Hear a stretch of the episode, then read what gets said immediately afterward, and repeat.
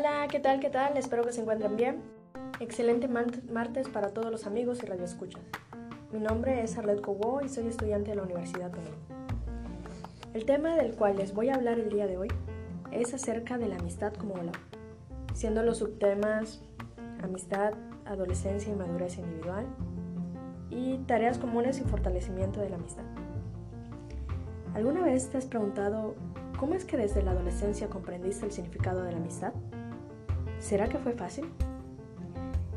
La etapa de la adolescencia, queridos oyentes, es un crecimiento, pero no se trata de un crecimiento de cantidad o físico, sino también cualitativo, en el que se puede aprender de distintas formas. Por ejemplo, en hablando del aspecto físico, es a través de las hormonas que regulan el crecimiento hasta que el niño se convierte en hombre y la niña mujer. En el aspecto psicológico, se produce más por las emociones. Aquí existen muchos cambios de humor. hay veces pensamos que nuestros padres no nos entienden y no pueden entender esa parte de nosotros.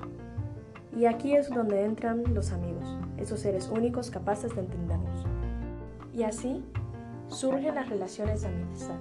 Y hay diferentes etapas para cada edad comenzando por la adolescencia temprana, que es de los 12 a 14 años.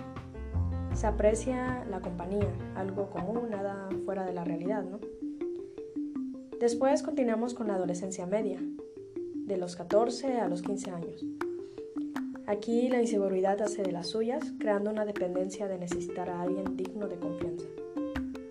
Y por último, la adolescencia tranquila, de 15 a 17 años.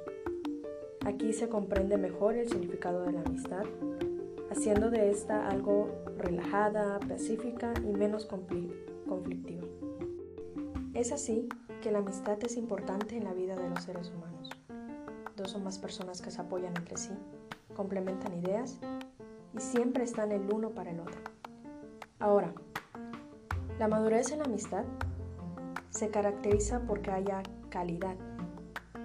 Cuando hay calidad, hay efectos positivos en la amistad y esta obra bien mejorando significativamente ambas partes, sea buena autoestima, mejora la adaptación social y hasta saber hacer frente a situaciones que generan estrés.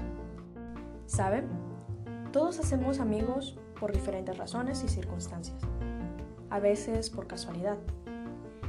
Con los amigos compartimos experiencias, alegrías, miedos, temores, metas, propósitos. Gracias a ello podemos ser más felices y crear grandes historias llenas de aventuras con ellos. Claro, de las amistades aprenden cosas buenas y malas, pero siempre se descubren cosas nuevas. Ahora, la pregunta, ¿cómo facilitar la amistad? Aquí les menciono algunos puntos de cómo podemos facilitar la amistad. Primero, seamos sinceros y bondadosos. Seamos una persona comprensiva. Seamos generosos, amables, leales.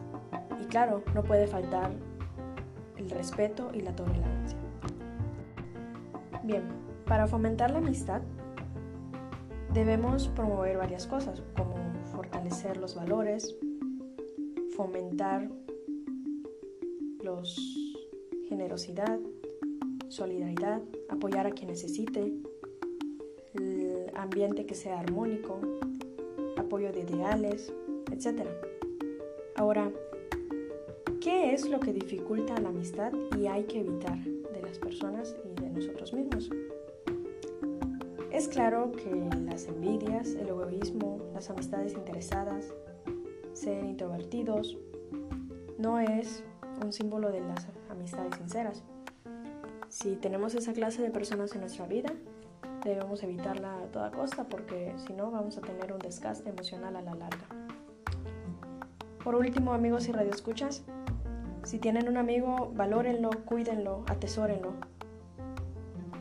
Un amigo es aquel que aporta siempre para bien.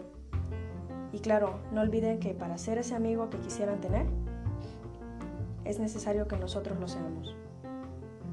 Porque para ser amigos primero hay que serlo porque una amistad va más allá del objetivo, más allá de las razas, más allá del género, va más allá de todo. Busquemos amigos que nos acepten tal cual y que nos aporten siempre, que sumen y que no resten. Gracias por escuchar. Bonita noche, tarde, día, en la hora que nos escuchen y nos vemos pronto. Adiós.